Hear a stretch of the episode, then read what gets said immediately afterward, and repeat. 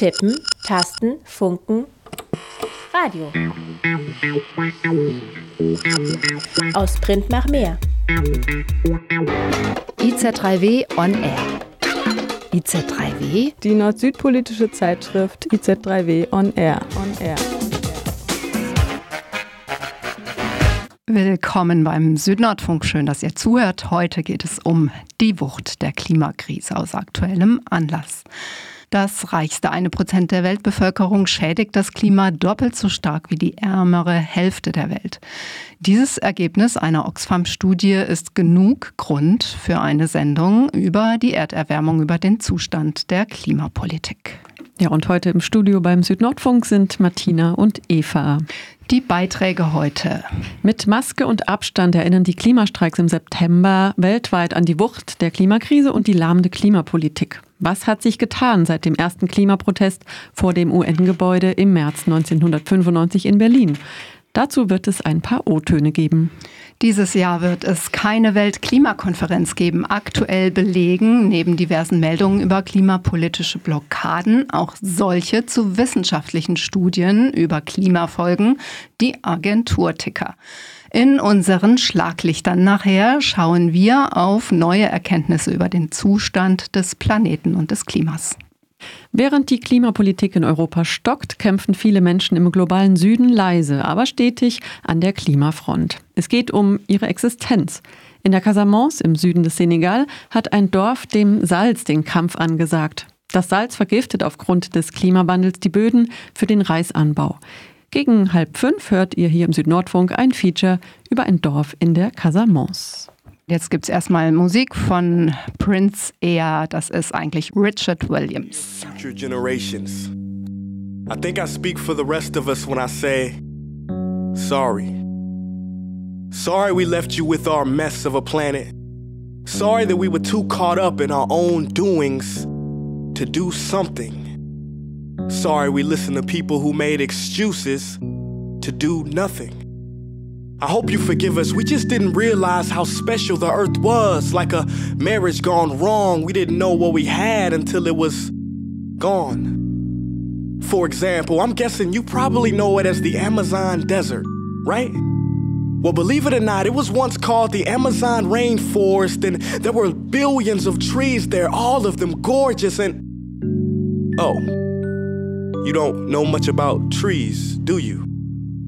Well, let me tell you, trees are amazing. I mean, we literally breathe the air they are creating. They clean up our pollution, our carbon. They store and purify water, give us medicine that cures our diseases, food that feeds us, which is why I'm so sorry to tell you that we burn them down cut them down with brutal machines, horrific, at a rate of 40 football fields every minute. That's 50% of all the trees in the world gone in the last hundred years. Why?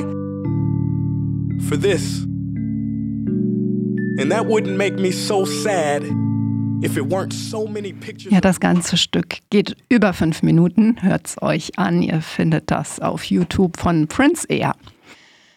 Hunderttausende protestierten vergangenen September für eine bessere Klimapolitik in rund 150 Ländern mit dem Slogan Maske auf, Emissionen runter.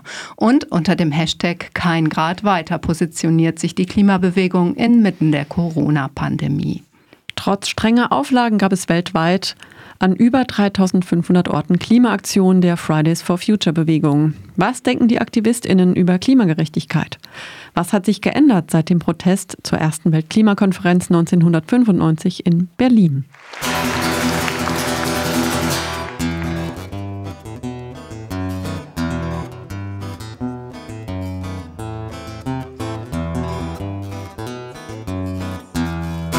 Meine erste Klimademo und überhaupt Klimaprotest war bei der COP1 1995 in Berlin. Und seitdem äh, fühle ich mich mit der Klimagerechtigkeitsbewegung verbunden. War eigentlich immer auf der Straße und ähm, ich finde es eigentlich dramatisch, wie langsam die gesellschaftlichen Prozesse sich entwickeln im Verhältnis zur ähm, Verschärfung der Krise.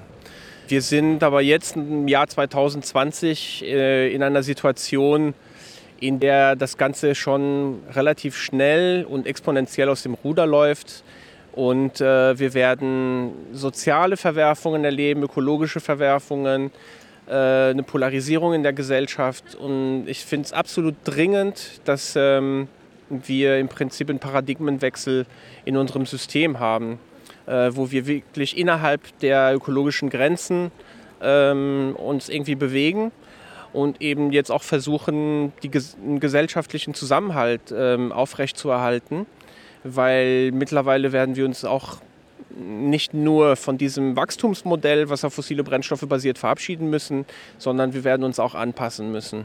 Und das geht nur zusammen. Und die Leute, die jetzt an der Macht sind, die haben im Prinzip jetzt auch die Chance zu sagen, ähm, wir machen jetzt mal große Schritte. Und das könnten sozusagen die ersten Helden sein. Oder sie werden jetzt als die Verräter und Verräterinnen in die Geschichte eingehen.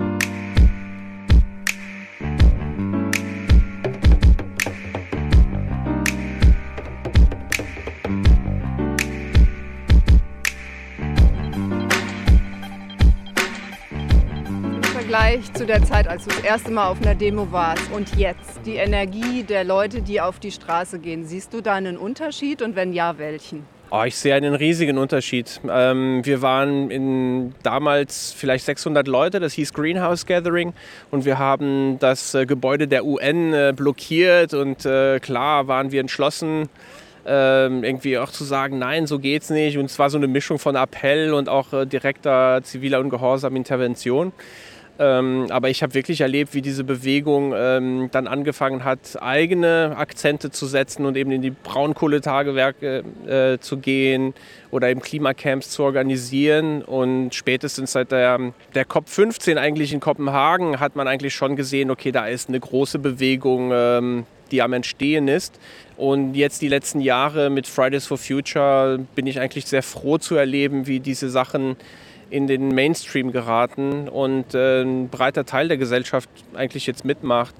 Äh, was mir Sorgen macht, ist die, dass, dass wir tatsächlich spät dran sind. Also hätten wir diese Bewegung vor 20 Jahren gehabt, äh, hätten wir vielleicht äh, mehr Chancen. Heutzutage fällt es mir zunehmend schwerer, wirklich ähm, von Mut oder halt Mut zu finden ähm, oder Hoffnung oder so. Ist, die Klimakrise ist da, die Katastrophe ist da, wir leben jetzt mittendrin. Und äh, wir müssen das Beste jetzt aus der Situation machen, in der wir stecken. Es geht, es geht um die Existenz, das ist wortwörtlich so. Es geht um die Existenz und die Menschen, die heute noch ähm, so ein kapitalistisches äh, Wachstumsmodell promoten, das bedeutet, wir machen einen Schritt in den Abgrund. So. Und äh, es, es braucht den Mut von allen Menschen auf allen Ebenen, äh, um aus dieser Komfortzone herauszutreten und zu sagen, nein, jetzt ist Schluss, wir brauchen hier ganz andere Werte. Und ähm, wir haben ja durchaus sehr viele Ansätze, sowohl sozial wie technologisch. Aber wir müssen das richtig, richtig massiv und weltweit machen, um auf irgendeine Form von klimagerechten Gesellschaftswandel hinzukommen.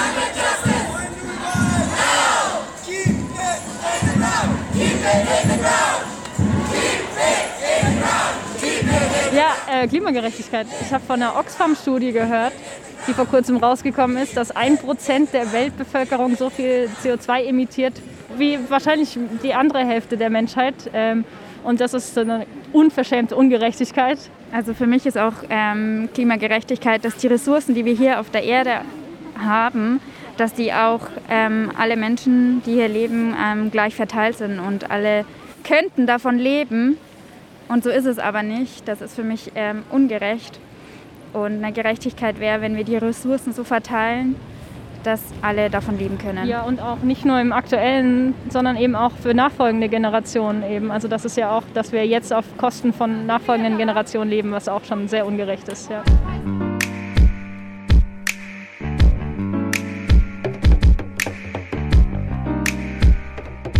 Wir haben ein Wort kreiert, das nennt sich Terran und damit wollen wir eigentlich eine Bewegung schaffen oder Aufmerksamkeit auf das Thema Fliegen lenken. Weil ich glaube, dass viele Menschen schon auch nachhaltige Gedanken haben und auch bewusst vielleicht konsumieren, aber beim Fliegen doch immer noch das, die eigenen Bedürfnisbefriedigung im Vordergrund steht und die dann halt diese, dieser Link zu, zu wie klimaschädlich Fliegen eigentlich ist, noch nicht so ganz da ist. Also beim Verzicht auf Fleisch, da sind schon viele mit dabei und das ist irgendwie präsent. Aber wie klimaschädlich Fliegen ist, äh, ja, da, da wägt man dann nicht so genau ab, sondern man nützt doch den eigenen Vorteil, indem man dann doch in den Flieger steigt. Und deshalb eben auch dieses Wortspiel, wir können uns nicht immer nur die Kerosinen rauspicken. In der Klimademo ist mir wichtig, dass die Leute versuchen, sozusagen am Boden zu bleiben. Ähm, ich verteile jetzt Sticker, da steht drauf, Chat leck mich doch am Arsch. Das heißt, wir wollen versuchen, eine Bewegung zu gründen, die am Boden bleibt und äh, sich Terran fortbewegt. Das heißt, wir müssen versuchen, mit unseren Mitteln, die wir können, die Klimaveränderung zu stoppen. Naja, es wird endlich Zeit für globale Gerechtigkeit. Vor allem der globale Norden hat einfach durch seine Lebensweise und Produktionsweise extrem viele Ressourcen äh, und Menschen ausgebeutet. Und ich würde gern zu einem Lebensstil kommen, der sowohl Natur als auch Menschen global verträglich ist. Und gerade durch Corona ist das natürlich ziemlich in den Hintergrund gerückt und wir haben große Konzerne mit sehr viel Geld gerettet. Und ähm, es wird auch Zeit, dass wir jetzt einfach wieder das Klima, unsere Umwelt, unsere Lebensweise in den Vordergrund rücken. Und das finde ich total inspirierend, dass jetzt wieder so viele Menschen heute hier sind bei Ende Gelände, die Camps voll sind, die dann Kohle blockieren werden. Ähm, genau, also die Bewegung wächst.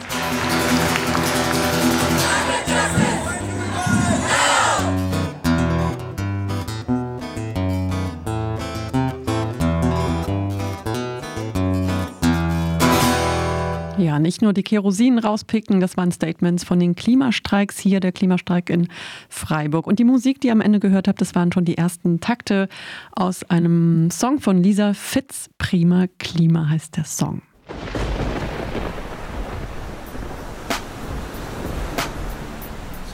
talk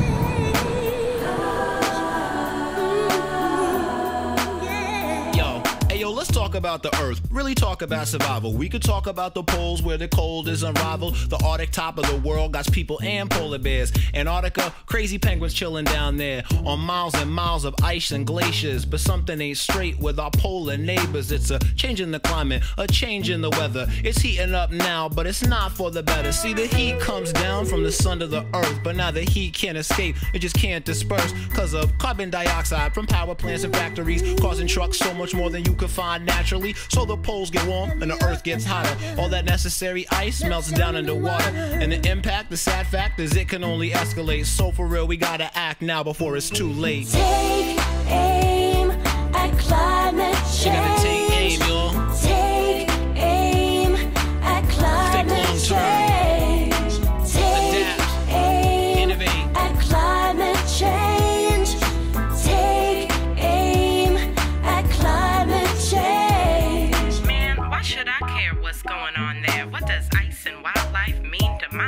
See, that's the catch. It's not all that obvious, but changes in the north and south are gonna affect all of us. That's why we got polar adventurers. Measure the thickness of the ice and checking the Earth's temperatures. We're life, that ice is the Earth's refrigerator. But when it starts to melt, it will be felt at the equator. Pete, when glaciers melt, the ocean starts swelling. And then they flood the coast where the people be dwelling. You could say peace to Florida, New York, and California, all drowning in the ocean. Don't say we didn't warn you. And hurricanes are not and all these catastrophes become our new realities, coming down on the world just like the sword of Damocles. Ja, und das war der Song Take Aim at Climate Change von Rhythm Rhyme Results, ein Song aus dem Jahr 2009. Der Dannenröder Forst in Hessen hat es seit diesem Wochenende unter den Artenschützern weltweit zur Berühmtheit gebracht, dank Baumbesetzungen und Protestaktionen gegen seine Rodung für eine Autobahn, die vor 40 Jahren schon geplant wurde. Seit gestern nun, dem 5. Oktober, rollt die Rebellion Wave durch Berlin. Ein Trauerzug der toten Bäume vom Landwirtschafts- zum Verkehrsministerium brachte gestern den Auftakt der Woche. Bis Freitag wird die Umweltbewegung Extinction Rebellion mit Aktionen zivilen Ungehorsams auf Artensterben aufmerksam machen. Eine Forderung der Bewegung, die erstmals vor zwei Jahren in London mit Blockaden auf sich aufmerksam machte, Tell the Truth. Sie wollen die Wahrheit über die Wucht der Klimafolgen und sofortiges Handeln der Politik. Wir fassen an dieser Stelle im Südnordfunk die Erkenntnisse einiger Studien rund um den Klimawandel und Artensterben der letzten zwei Monate zusammen.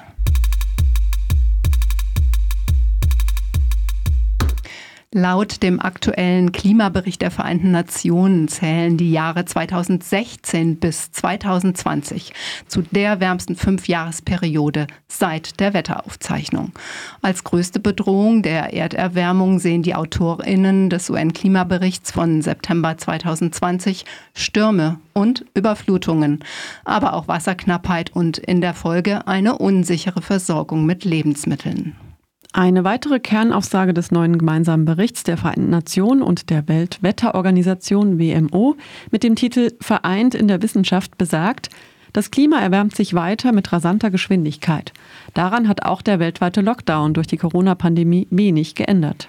Während des Lockdowns Anfang April 2020 sanken die fossilen CO2-Emissionen im Vergleich zu 2019 zwar um 17 Prozent. Trotzdem entsprachen die Emissionen immer noch dem Niveau von 2006.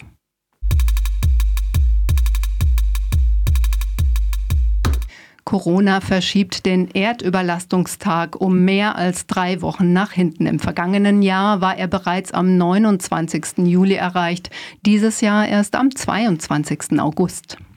Eine Entwarnung ist das aber nicht. Der Erdüberlastungstag wird berechnet vom Global Footprint Network. Er markiert den Zeitpunkt im Jahr, bis zu dem die Menschen bereits so viel Leistung von der Erde beansprucht haben, also Energie und Ressourcen, wie alle Ökosysteme im gesamten Jahr erneuern können. Von einer Atempause für den Planeten kann also kaum die Rede sein.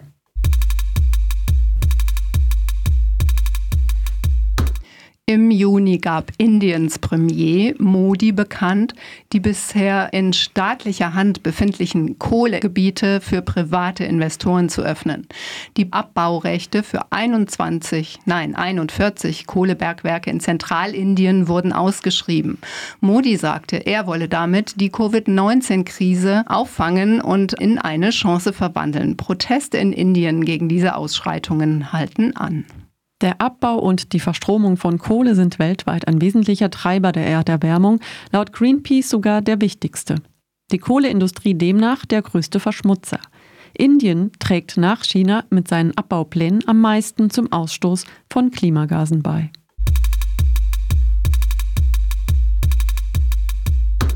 In den letzten Jahren wurden vermutlich Kipppunkte im Klimasystem überschritten, deren Effekte in den Prognosen des Weltklimarats IPCC lange gar nicht mitgerechnet wurden. Daher müssen aktuell selbst wissenschaftliche Worst-Case-Szenarien nach oben korrigiert werden, schreibt etwa die Taz. So weiß man heute, dass der Permafrostboden bereits begonnen hat zu tauen und damit Milliarden von Tonnen CO2 frei werden. Dieses wiederum kann die Erwärmung beschleunigen. Aber einen kritischen Kipppunkt gibt es kein Zurück. Danach gibt es kein Zurück. Wie ein fallender Dominostein, so können auch Kipppunkte eine Kettenreaktion auslösen. Je mehr kippt, desto rasanter die Erderwärmung, desto geringer die Chance, die tickende Zeitbombe, auf der die Menschheit sitzt, zu entschärfen entschärfen. Das Potsdam-Institut für Klimafolgenforschung brachte im Januar eine Diskussion über gesellschaftliche Kipppunkte in die Klimadebatte ein. Ein interdisziplinäres Forscherteam hat geeignete gesellschaftliche Kippmechanismen untersucht, die eine beschleunigte Dekarbonisierung der Wirtschaft und des Konsums voranbringen. Ein interdisziplinäres Forscherteam hat geeignete gesellschaftliche Kippmechanismen untersucht. Demnach sind eine klimaneutrale Stromerzeugung und ein Divestment, also der Abzug von Finanzen aus Wirtschaftssektoren, die das Klima belasten, die wichtigsten kurzfristigen Treiber.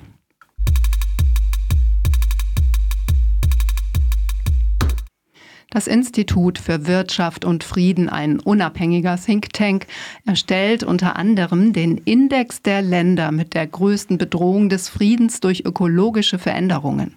Es prognostiziert in seinem jüngsten Bericht vom 9. September weitere Fluchtbewegungen im Kontext von Klimawandel und Konflikten. Der Bericht von 2020 schätzt, dass 31 Staaten nicht widerstandsfähig genug sind, um die ökologischen und politischen Veränderungen der kommenden Jahrzehnte aufzufangen.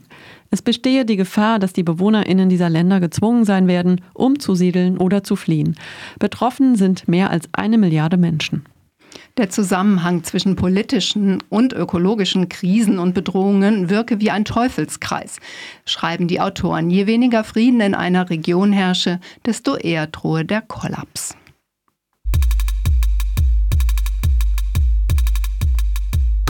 Laut einer Oxfam-Studie vom 21. September 2020 schädigt das reichste Prozent der Weltbevölkerung das Klima doppelt so stark wie die ärmere Hälfte der Welt. Gerne wird die globale Mittelklasse für den starken Anstieg der Treibhausgase verantwortlich gemacht. Doch der Bericht mit dem Titel Confronting Carbon Inequality, also Bekämpfung der CO2-Ungleichheit, zeigt, die reichsten 10 Prozent, im Jahresschnitt 630 Millionen Menschen, sind für rund die Hälfte, für genau 52 Prozent, der Treibhausgasemissionen verantwortlich. Die Studie untersuchte 117 Länder über einen Zeitraum von einem Vierteljahrhundert, den klimapolitisch wichtigen Jahren 1990 bis 2015. Sie zeigt auf, für welchen Anteil an den Emissionen die einzelnen Einkommensgruppen verantwortlich sind. Das reichste eine Prozent schädigte alleine das Klima sogar doppelt so stark wie die ärmere Hälfte der Welt. Es verantwortet 15 Prozent der Gesamtemissionen. Die ärmere Hälfte hingegen nur rund 7 Prozent.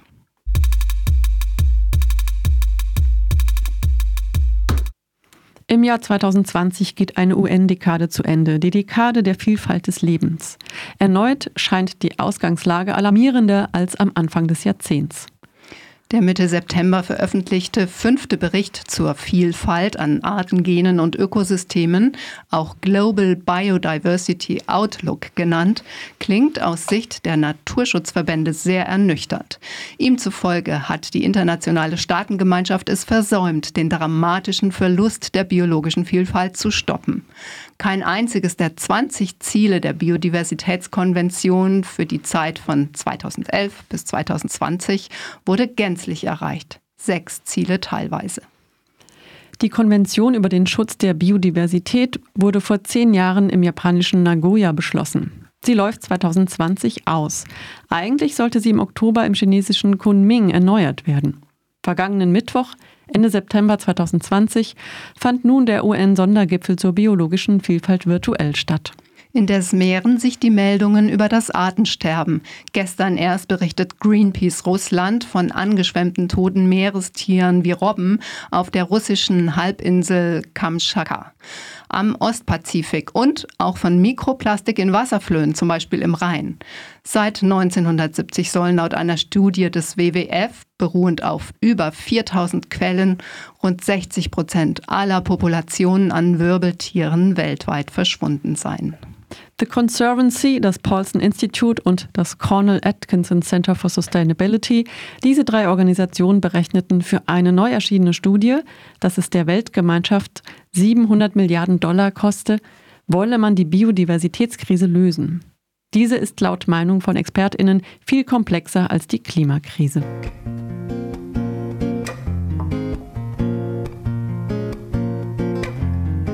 came in the night and they came in the day. They came till they took it all away. And all they left was a barren ground. No life can be found. Didn't give a reason and they didn't say why. Millions of trees had to die.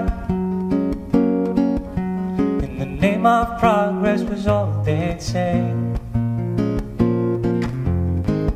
Step aside and get out of our way. What I wanna know is where we're gonna go when the rain don't make our garden grow and the soil's too dry for our seeds to sow. Long till we learn? You play with fire and you're sure to burn.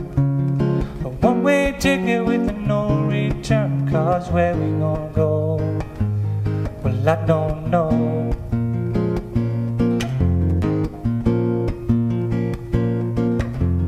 They tell us technology's a wonderful thing. Stop to mention the destruction it brings. One step forward and two steps back.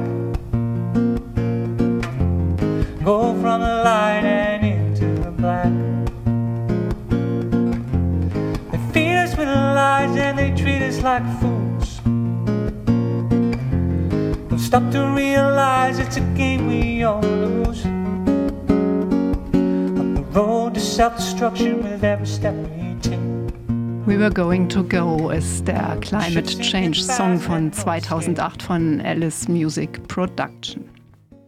Niemand weiß, wie groß die Zahl der Flüchtlinge und Vertriebenen ist, die nach einer Rückkehr in ihre Herkunftsdörfer mit dem Klimawandel konfrontiert werden. In der Casamance, dem südlichen Senegal, suchen tausende Rückkehrende nicht nur den Frieden. Ihre Existenzsorgen drehen sich täglich auch um die Frage, wie sie sich an die Folgen des Klimawandels anpassen können. Ein Wettlauf mit der Zeit. Alors, il y a que quelques bas-fonds où on peut cultiver, surtout dans le Blantakunda. Ils ont la chance Es gibt nur noch wenige Täler, in denen man verlässlich Reis anbauen kann. Zum Beispiel in Tapakunda. Dort hat man noch gewisse Chancen, ausreichend Wasser in den Reisfeldern vorzufinden. Marguerite Kenny lebt in der Casamance im südlichen Senegal. Wegen des dortigen langjährigen bewaffneten Konfliktes bewohnt Frau Kenny ein Haus in der Stadt Ziguinchor, der Verwaltungszentrale. Doch sie besitzt noch einige Mangoplantagen, Mandarinenbäume und Reisfelder auf dem Land bei Bignona. Sie und ihre Familie haben viele Jahrzehnte von der Obsternte gelebt. Tandis que nous, qui sommes dans la forêt, moi je suis de- du département de Bignona. Bei uns hingegen, in den Wäldern im Bezirk Bignona, wo es noch mehr Wald gibt als Reisfelder, dort ist es trocken. Selbst dort, wo früher Kaimane lebten. Eine NGO hat nach Wasser gebohrt, um wieder Reis pflanzen zu können. Aber das hat nicht funktioniert. faire revivre cette rizière, mais ça n'a pas marché. Man hat nur drei Monate Zeit. Man muss sich beeilen, um etwas zu ernten. Sonst verliert man alles und hat nichts, womit man die Familie ernähren kann. Frau Kenny ist langjähriges aktives Mitglied der Frauenorganisation Carbon Ketor. Gegründet wurde Carbon Ketor vor gut 30 Jahren mit dem Ziel, den Frieden zu fördern. Comment Ketor, nous sommes dans l'agriculture, depuis plus de dix ans, on s'intéresse Wir bei Carbon Gitor beschäftigen uns nun seit gut zehn Jahren mit den Folgen des Klimawandels. Die Trockenheit hat zugenommen. Es gibt viele Bauern, die ihre Reisfelder aufgegeben haben, wegen des Salzes, das nun im Boden ist, und zu wenig Wasser. Der Klimawandel beschäftigt die Menschen in der Casamance inzwischen so sehr wie die Folgen des bewaffneten Konfliktes, der das Leben vor allem in der Region um Ziguinchor gute drei Jahrzehnte lang geprägt hat. Zahlreiche Dörfer waren über die Jahre verlassen. Viele Vertriebene, die über die Jahre in Gambia und Guinea-Bissau gelebt haben, kehren nun zurück in ihre Dörfer und hoffen in der Landwirtschaft ein Auskommen zu finden. Der Klimawandel erschwert diese Rückkehr enorm. Forcément, il y aura une relation parce que déjà avec le conflit, le conflit rend les populations vulnérables. Ja, da gibt es eine Beziehung, denn mit dem Konflikt ist die Bevölkerung verwundbar geworden. Sie kann sich nicht, so wie früher, gegen Veränderungen wappnen. Die Fruchtbarkeit der Böden lässt nach und der Klimawandel verstärkt diese Probleme. Euh. Ismaila Koli ist Ökologe und lehrt an der Universität Ziguinchor. Er kartiert die noch verbleibenden Waldbestände der Casamance bei Bignona an der Grenze zum Nachbarland Gambia, um den Wandel der Vegetation in der Region zu dokumentieren. Zudem erforscht er die Fähigkeit der Wälder in der Casamance, Kohlenstoff zu binden. Der Klimawandel beschäftigt ihn als Wissenschaftler sehr. Die Niederschläge lassen nach. Die Menge nimmt ab und die Verteilung der Niederschläge ändert sich. Früher fielen die ersten Regen im Mai, doch nun ist es oft Juni, Juli oder gar Mitte August, bis die Regenzeit wirklich einsetzt. Producteurs qui ont préféré laisser parce qu'ils se disent que Daher haben viele Bauern in der letzten Saison die Felder nicht mehr bestellt, weil sie fürchten, dass die Pflanzen vor der einsetzenden Trockenzeit gar nicht mehr reifen können. Und damit ist die Verwundbarkeit der Bevölkerung gegenüber Nahrungskrisen wirklich gestiegen. là, vraiment, ça augmente davantage la vulnérabilité des, des populations. Die Casamance, zwischen Guinea-Bissau und Gambia gelegen, war lange Jahre die Kornkammer des Senegal oder besser die Reiskammer des Saalstaates. Letztere dichte Savannenwälder mit uralten Baumriesen beherbergen hier eine große Artenvielfalt. Mangroven, die zahlreichen Zugvögeln Nahrung bieten, schützen die Küste vor den Wellen des Atlantik. Niederschläge fast dreimal so hoch wie im trockenen Norden des Sahellandes ermöglichen den Anbau von Gemüse und lassen Obsthaine wachsen. Dennoch ist die Casamance und seine rund eine Million Bewohnerinnen sehr verwundbar. Die Folgen des Klimawandels sind schon heute deutlich spürbar. Vor allem der Reisanbau und die traditionelle Fischteichbewirtschaftung stehen auf der Kippe.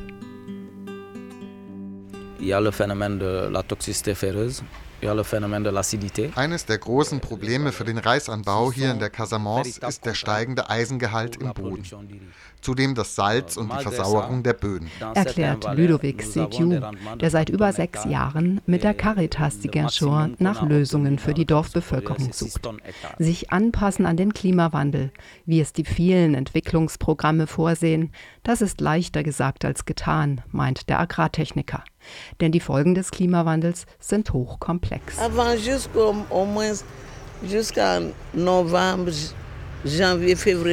Früher war von November bis Februar, März, manchmal bis April hier eigentlich alles grün. Aber jetzt vertrocknet alles.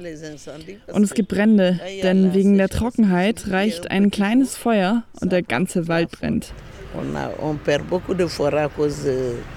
Wir haben viele Wälder wegen dieser Brände verloren.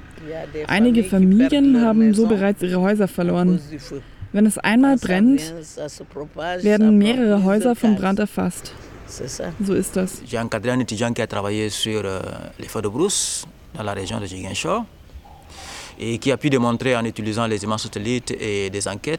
Anhand von Umfragen verglichen mit Satellitenbildern und den Angaben des Brandschutzdienstes kann man sehen, dass die Häufigkeit von Waldbränden in den letzten zwölf Jahren in der Region Ziguinchor zugenommen hat.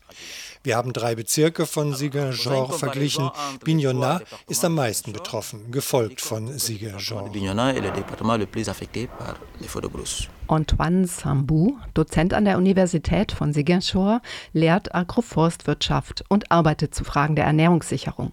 Seiner Forschung zufolge haben Brände stark zugenommen. Der Ökologe beschäftigt sich aktuell vor allem mit dem Wandel der Vegetation in der Sahelzone. Ja, Auswirkungen auf die natürliche Vegetation gibt es. Veränderte Niederschläge haben über die Jahre langfristig einen Effekt.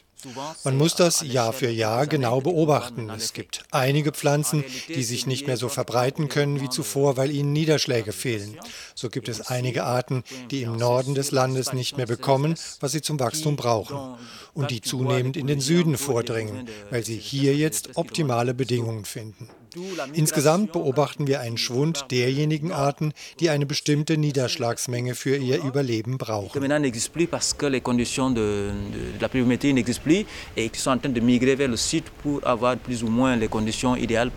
pour se développer. C'est ce qui va s'entraîner ce qu'on appelle la disparition de beaucoup d'espèces qui ont besoin d'une bonne quantité d'eau pour, pour survivre. Moi, j'ai supprimé beaucoup de manguiers. Ich musste viele meiner Mangobäume vernichten. Die weiße Fliege hat eine ganze Reihe von Mangosorten befallen und auch Papayas. Sobald ein Baum befallen ist, bist du gezwungen, ihn zu fällen. Ob die weiße Fliege, die seit Anfang der 2000er Jahre in der Casamance die Obstgärten befällt, nicht auch ohne den Klimawandel eingeschleppt worden wäre, kann niemand mit Sicherheit sagen. Doch die Trockenheit macht die Bäume weniger widerstandsfähig gegen diesen Schädling. Bis vor wenigen Jahren kannte man diese weiße Fliege hier überhaupt nicht. Und nun ist sie überall. Seit es diese weiße Fliege gibt, muss man die Obstgärten aufgeben, denn das bringt nichts mehr. Das funktioniert nicht mehr. Artenschwund, Waldbrände, verkürzte Regenzeit, ausfallende Ernten, Schädlingsbefall, ein zu hoher Salzgehalt im Boden. Die Folgen des Klimawandels sind offensichtlich. Die Ernährungssicherheit dieser Region, die reich an natürlichen Ressourcen ist, strukturell aber eine der ärmsten Bezirke des Senegal, ist gefährdet. Laut Welternährungsorganisation WHO liegt der Jahresverbrauch an Nahrungsmitteln in der Casamance mit 154 Kilogramm pro Person um gut 30 Kilogramm unter dem empfohlenen Wert für eine gesicherte Ernährung. So wundert es kaum, dass Umweltschocks hier sofort Ernährungskrisen auslösen können. Eine ständige Sorge um die tägliche Mahlzeit begleitet die Bevölkerung in einer der ärmsten Regionen des Sahelstaates. Früher gab es hier sehr, sehr viel Fisch und Krabben. Ich erinnere mich, als ich noch ein junges Mädchen war, da kosteten die Krabben gerade einmal 175 CFA pro Kilo. Doch jetzt ist der Preis auf 2000 bis 2500 CFA pro Kilo gestiegen.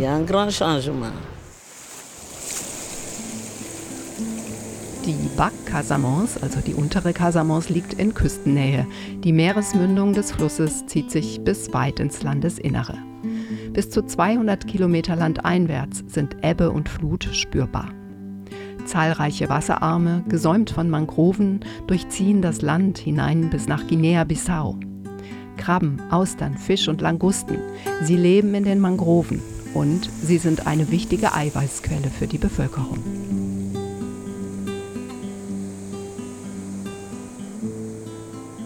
La mangrove, elle se développe dans le, le fleuve. Die Mangroven wachsen im Überschwemmungsbereich der Flussläufe, aber sie vertragen nur eine bestimmte Salzkonzentration. Mit den nachlassenden Niederschlägen sind die Wasserstände gefallen und während der Monate April und Mai ist die Verdunstung sehr stark. Der Salzgehalt steigt bis auf eine Konzentration an, denen die Mangroven nicht widerstehen können. Genau das hat zum Absterben weiterer Flächen geführt, vor allem von Rhizophora. La mort de plusieurs variétés de mangroves, surtout le Rhizophora qui ne tolère pas une certaine teneur. La mangrove est complètement dégradée. Die Mangroven sind hier weitgehend zerstört. Seit den Jahren 2015, auch in 16 mit der Trockenheit und den ausbleibenden Regenfällen.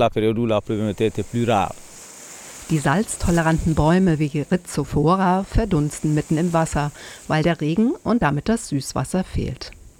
Mangroven wurzeln tief im Watt. Über Luftwurzeln atmen sie Sauerstoff und über die Blätter scheiden sie Salz aus. Doch viele schaffen das nicht mehr. Das Salz ist zu konzentriert. Steigende Temperaturen, zu spät einsetzende Regenfälle und heftige Gezeiten sind die Parameter, die den Mangroven das Wachstum erschweren. Folgen des Klimawandels. Auch Ismaila Koli bereitet das Mangrovensterben große Sorgen. Avant, on avait de grandes superficies de mangroves. Euh, même ici, entre Giguinchar et Tobor, on avait de vastes superficies. Vers Djouloulou également, on avait. Zwischen Ziguinchor und Tabakunda gab es ausgedehnte Mangrovenflächen. Doch heute stellen wir fest, dass die Zerstörung der Mangroven immer weiter fortschreitet. Das ist teils auf den Klimawandel zurückzuführen. Weil die Niederschläge abnehmen und auch der Temperaturanstieg hat Auswirkungen auf die Mangroven. Tous ces phénomènes-là ont des effets sur la végétation. On sait que Man weiß heute, dass die Mangroven zugleich eine wichtige Rolle beim Kampf oder der Anpassung an den Klimawandel spielen. Mit den steigenden Temperaturen steigt der Meeresspiegel, das Meer rückt weiter ins Landesinnere vor, bis in die Felder hinein. Die Folge ist eine Abnahme der landwirtschaftlichen Produktion. Das ist heute eines der schwerwiegendsten Probleme, mit denen die Bauern konfrontiert werden. Die Versalzung der Böden Böden in den Reisfeldern.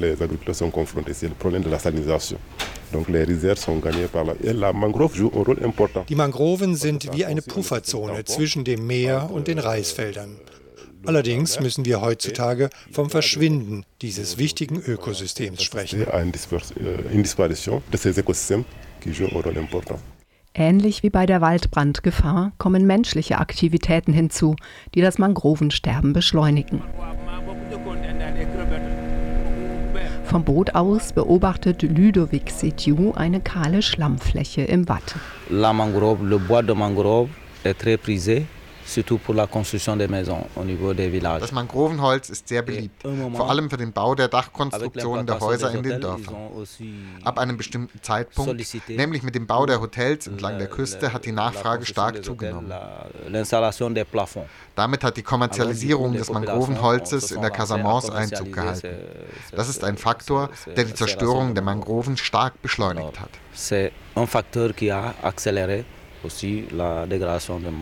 Ludovic Sediou und Augustin Sambou motivieren die Bevölkerung in den Dörfern nahe des Mangrovengürtels, die Mangroven wieder aufzuforsten. Man muss sich vor Ort gut auskennen für diese Tätigkeit. Donc, là où il y a plus de boue, la terre est marécageuse, c'est là où la reprise est plus facile. Wir suchen eine geeignete Stelle für die Aufforstung. Tonhaltige Böden halten das Wasser grundsätzlich besser. Wenn wir dann im April und Mai in dieses Watt die jungen Mangrovenbäume pflanzen und dann bleibt der Regen aus, dann stirbt die Aufforstung allerdings wieder ab. Je weniger Regen, desto mehr Setzlinge sterben. Ils sont en train aussi de faire des efforts pour que cet écosystème-là soit encore régénéré. Wir haben mit Aufforstungen begonnen, doch sie brauchten gut zehn Jahre, um eine geschlossene Fläche zu bilden. Und die Niederschläge sind derzeit nicht vorteilhaft für die Mangroven. Aber wir müssen etwas tun, um das Ökosystem zu stabilisieren. Si les conditions vraiment sont c'est prêt, mais ça peut faire 10 ans étant petit comme ça, parce que le régime de pluie actuel n'est pas bien par rapport au bon développement de ces, ces, ces espèces. Mais néanmoins, il faut faire quelque chose.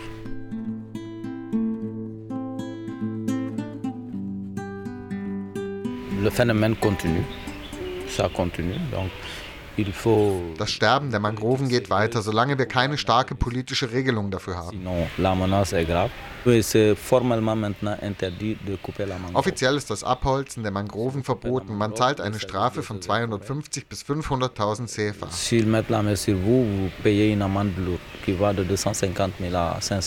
Das Mangrovensterben aufzuhalten ist nicht nur eine Frage der Klimapolitik. Der senegalesische Umweltminister ist in der internationalen Klimapolitik für sein Engagement bekannt. Doch bisher konnte der Trend nicht umgekehrt werden. Ohne Mangroven gibt es keine Krabben. Sie sind wichtig wegen des Einkommens und für die Ernährung. Das ist ein Aspekt. Ein anderer ist, dass die Mangroven das Flusssystem als Ganzes schützen und zugleich eine Barriere gegen das Salz darstellen.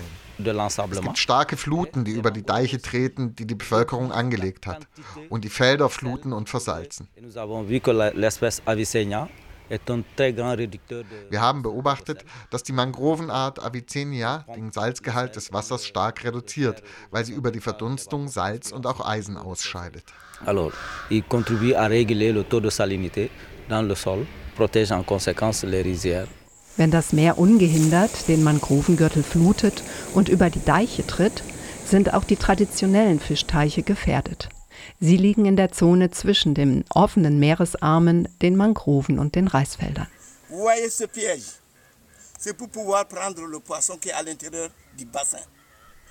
Sie sehen diese Falle hier. Das ist eine Fischfalle, um den Fisch aus dem Teich zu fangen. Wir fischen bei Flut. Wenn das Meerwasser dann abfließt, versuchen die Fische am Durchlauf Richtung Meer zu entkommen. Dann schwimmen sie in diese Falle. Wir fischen mit dieser traditionellen Reuse. Die kleinen Fische lassen wir wieder frei. Wir nehmen nur die großen Fische und auch nicht alle Arten. Wir nehmen nur drei Arten, Sombat, Karpfen und Meeresche. Die anderen lassen wir wieder frei. Der Fischer Yusuf Bassen lebt in Bandiol, einer kleinen Siedlung ganz nahe am Fluss Casamance gelegen. Von hier sind es keine 30 Kilometer bis zum Atlantik. Viele Deiche sind zerstört. Die Kraft des Meeres war größer als die der Bewohner des Dorfes. Man findet kaum noch junge Leute, die in der Landwirtschaft arbeiten. Es fehlt an Arbeitskraft. Die jungen Leute gehen in die Städte, um zu studieren oder eine Ausbildung zu machen. Zurück bleiben die Alten. Daher fällt es uns nicht leicht, die Bewohnerinnen für den Bau der Deiche zu mobilisieren. Das ist harte Arbeit. Vor allem die Frauen schlagen sich durch und bleiben in den Dörfern und die Alten. Aber die Jugend geht nicht zurück ins Dorf, um dort zu arbeiten. Das ist eine der großen Herausforderungen für die Dorfentwicklung. Vraiment, ça constitue une contrainte majeure pour le développement de ces communautés. Ein kleiner Teil, rund zwei Hektar, haben die BewohnerInnen von Bandiol dennoch dem Meer wieder abbringen und mit einem neuen Deich schützen können. Anstelle der alten, ausgehöhlten Palmstämme dienen nun PVC-Rohre als Schleusen. Die Deiche werden in Handarbeit mit der Schaufel bei Ebbe mit schwerem Schlick so aufgehäuft, dass sich landeinwärts naturnahe Teiche bilden können. Hierin laichen die Fische. Die Jungfische wachsen, bevor sie aus den Reusen gefischt werden. Fischteiche, oft mehrere Hektar groß, ziehen sich in die Mangroven. Sie werden so angelegt, dass sie nicht austrocknen und der Salzgehalt des Wassers auf ein erträgliches Maß fällt. Eine alte Kulturlandschaft, die ständiger Pflege bedarf. Der über 60-jährige Fischer Bassin ist von den modernen Fischteichen, die hier und da von ausländischen Nichtregierungsorganisationen als Alternative empfohlen werden, nicht erbaut. Sie seien nicht rentabel. Voilà la différence entre le bassin traditionnel es gibt einen Unterschied zwischen der traditionellen Fischteichbewirtschaftung und der modernen Fischzucht. Wir haben das ausprobiert. Wenn man darin 20 Fische einsetzt, hat man am Ende auch nur 20 Fische. Und die müssen wir füttern, die Fische im Bassin. Auch die Gemeinde Yutu lebte von der traditionellen Fischteichbewirtschaftung, bis die Bevölkerung floh. Erst vor fünf Jahren haben sich in dieser noch heute vom senegalesischen Militär rund um die Uhr bewachten Enklave erste Rückkehrende wieder angesiedelt. Yutu ist über Land nicht sicher erreichbar. Augustin Sambou, ein Mitarbeiter der Caritas Ziguinchor, betreut die Gemeinde bei der Anpassung an den Klimawandel. Der Besuch erfolgte über die Wasserarme per Boot. Oui, il y, a, il y a le sujet du changement climatique. Mais le sujet du changement climatique, les gens faisaient l'adaptation parce que quand ça. Es gibt Klimawandel, Erosion. Die Leute haben die Gräben unterhalten, aber mit dem Konflikt haben sie das nicht mehr geschafft. Dann hat der Klimawandel in ganzer Härte zugeschlagen. Jetzt mit der Rückkehr können wir versuchen, die Deiche wieder zu restaurieren. Derzeit ist U2 von verwaisten Reisfeldern umgeben, die keine Ernte mehr abwerfen. Der Boden schimmert weißlich-gelb mit roten Flecken aus Eisen. Die Landschaft mutet bizarr an. Eine kleine Salzwüste mitten im ehemals fruchtbaren Gebiet. Ici, on travaille par personne. On partage des planches, chacun avec sa planche. Hier hat jede ihr eigenes Beet, aber wir pflanzen zusammen. Tout le monde vient pour travailler parce que le jardin est bon, le clôture est bon. Die Frauen der Gemeinde Yutu haben am Rande der Reisfelder einen Gemüsegarten angelegt, um über die Runden zu kommen. Auberginen, Zwiebeln, Bissap, Peperoni wachsen hier. Das Salz im Brunnen macht ihnen sichtlich Sorgen, erzählt Marie-Nicole Dietou. Même pendant l'hivernage, on fait des maïs. In der Regenzeit pflanzen wir auch Mais. Dann teilen wir das auf unter den Familien. Alle Frauen aus dem Dorf sind hier und beteiligen sich. Tout le village qui est là. Toutes les femmes du village travaillent ici. Vers le mois d'avril et mai. Im April und Mai haben wir Probleme mit dem Gießen wegen des Salzes. Woanders gibt es einen Tank. Vielleicht kann man eine Leitung hierher legen, damit wir von dort Wasser bekommen. Im Mai versalzt hier der Brunnen. Canalisation qui vient vers ici pour que nous puissions avoir de bonne eau. Eine Wasserleitung kostet viel Geld. Der Unterhalt wäre in einer über Land nicht zu erreichenden Enklave sehr schwierig, meint Augustin Sambou, der selber aus Yutu kommt. Er übersetzt, was eine Frau erzählt. Wegen des Konflikts können wir unser Gemüse nicht auf den Markt bringen. Wir können die Straße nicht entlangfahren. Dort gibt es noch keine Sicherheit. Hier im Dorf geht es jetzt. Quand on est au village ici, ici il y a la sécurité, mais pour sortir, c'est là où il y a le problème. Si elle va, si elle va pour, pour vendre les légumes, elle prend la pirogue.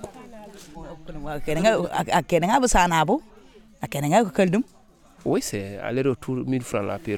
wir in die Stadt wollen, müssen wir mit der Pirogue fahren. Das ist teuer. 1000 Francs für eine Fahrt, 2000 für Hin- und Rückfahrt, wenn man ins Krankenhaus muss. Auch die Präsidentin der Frauengruppe, Odile Diediou, erzählt von ihrer Rückkehr nach YouTube. Sie war in das nahegelegenen Guinea-Bissau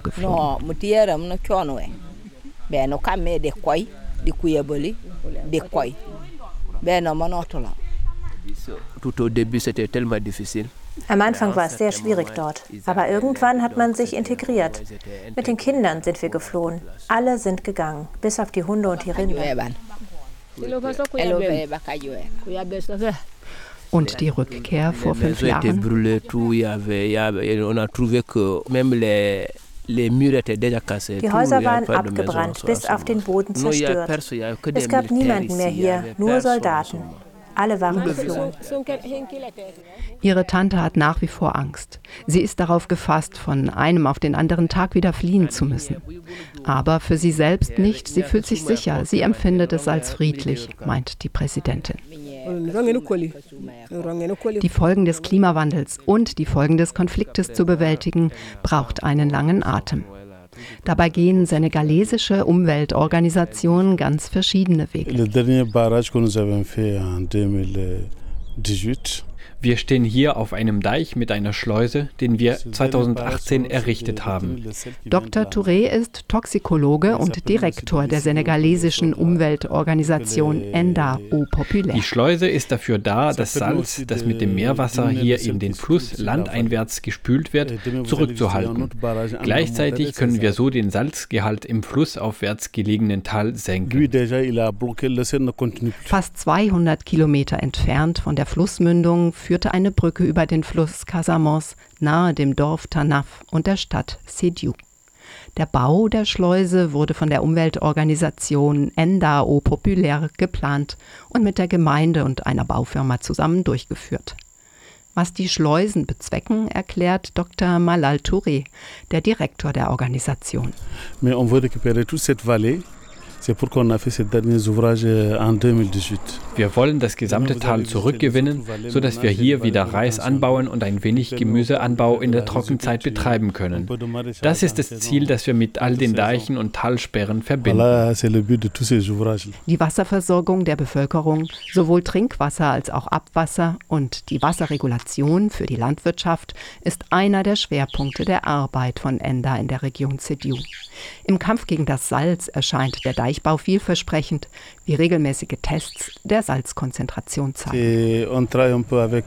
Ich teste den Salzgehalt zusammen mit der Universität aus Ziguinchor und von Zeit zu Zeit nehme ich Proben mit nach Dakar ins Labor, um die Salzkonzentration nochmals nachzuprüfen. Derzeit ist der Salzgehalt tatsächlich deutlich gesunken. Es kommen sogar die ersten Süßwasserfische zurück und schwimmen hier im Fluss. Ein Zeichen, dass der Salzgehalt nachgelassen hat. Der Blick über den aufgestauten Fluss fällt auf kleine Inseln mit Rohrkolben. Kormorane trocknen ihre Flügel. Dr. Touré ist aus Dakar gekommen, um das Resultat eines dreijährigen Projektes zu begutachten. Unter dem Titel Anpassung an den Klimawandel hatte es eine Rückgewinnung der versalzenen landwirtschaftlichen Flächen zum Ziel. Dieses Jahr wächst die Vegetation wieder. Diese Pflanzen hier. Das funktioniert also und entlang des Ufers sieht man sogar Reispflanzen. Derzeit sind die Schleusentore verschlossen, um das Salz vom Eindringen abzuhalten. Aber in der Regenzeit ist hier alles überflutet.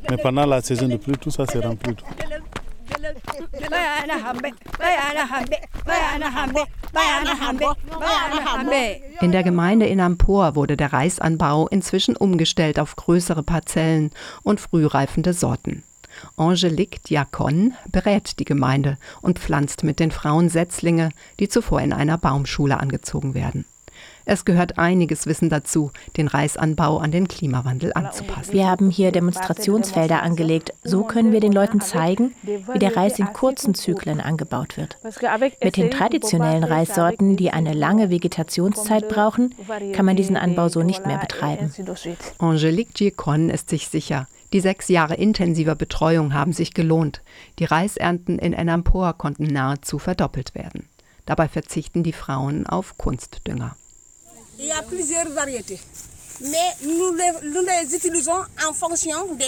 Es gibt mehrere Sorten. Wir nutzen sie je nach Lage und Boden. Es gibt Sorten für die tief liegenden Flächen und es gibt Sorten für die höher gelegenen Flächen. Hier pflanzen wir Nerica, Ni und Sahel. Und dort ganz vorne pflanzen wir lokale Sorten an.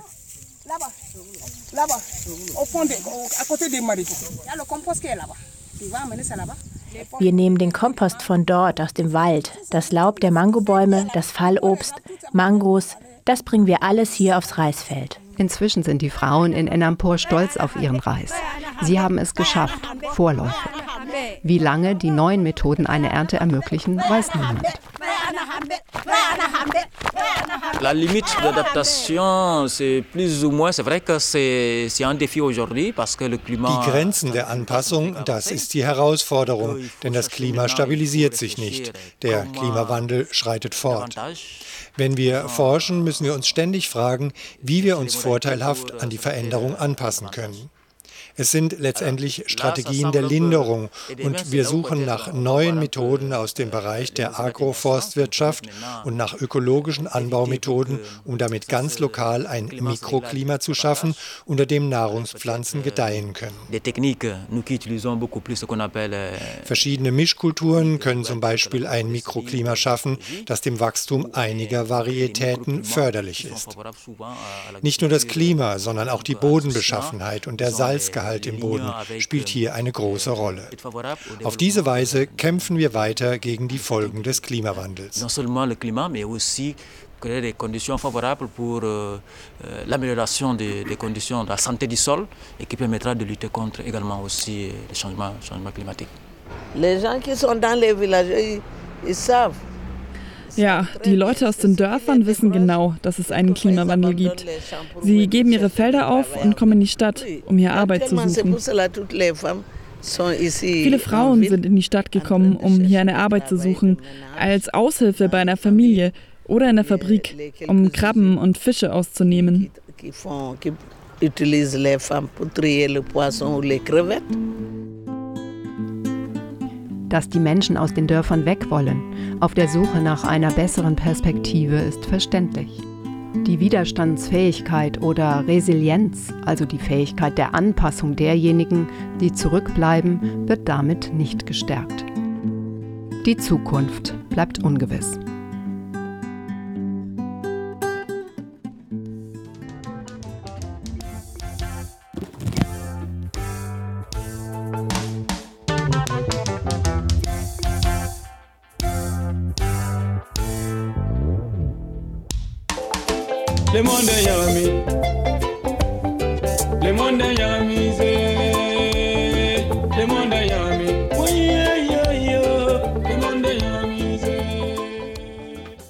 Das war das Feature von Martina Backes und die Musik, die ihr im Feature gehört habt und auch die Musik, die ihr jetzt im Hintergrund hört, ist von Seku Afrika Tempo. Dieses Lied hier heißt Le Monde est Fou. Le Monde est Fou, die Welt ist verrückt geworden, brandneues Album im Februar diesen Jahres erschienen. Und damit geht der Südnordfunk für heute zu Ende. Im Studio waren Martina und Eva. Die Redaktion der Sendung hatte Martina. Und in der kommenden Sendung im November schauen wir nach Chile. Dort jähren sich die sozialen Proteste bzw. die Proteste gegen soziale Missstände. Ich hoffe, ihr seid wieder dabei. Ja, und für alle, die noch mehr zum Klima wissen wollen, weisen wir noch auf ein visuelles Storytelling hin. Der Titel Die Erde fiebert, Bilder und Fakten zur Klimagerechtigkeit und Aktionismus in der Klimakrise, zusammengestellt vom Südnordfunk aus aktuellem Anlass. Schaut da einfach ab morgen mal auf die Website www.iz3w.org. Dort können auch alle, die heute zwischendurch nicht zuhören konnten, einfach die Beiträge nochmal nachhören auf www.iz3w.org. Also dann, wir hören uns wieder am 3. November, der erste Dienstag im Monat. Tschüss. Ça fait mal, mal, très mal, et ja, ja. Ça fait mal, mal, très mal, et ja,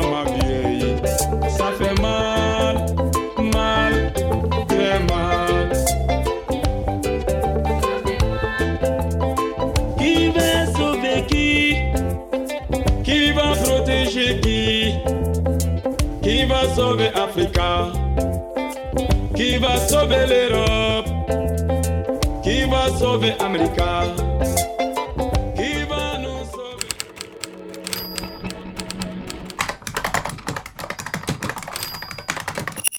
Tippen, Tasten, Funken, Radio. Aus Print nach mehr.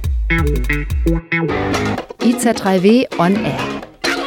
IZ3W? Die nord-süd-politische Zeitschrift IZ3W on Air. On Air. Südnordfunk. Mit Unterstützung der Stiftung Zusammenarbeit und Entwicklung Baden-Württemberg in Kooperation mit Radio Dreieckland auf 102,3 MHz. Podcast auf iz3w.org und rdl.de.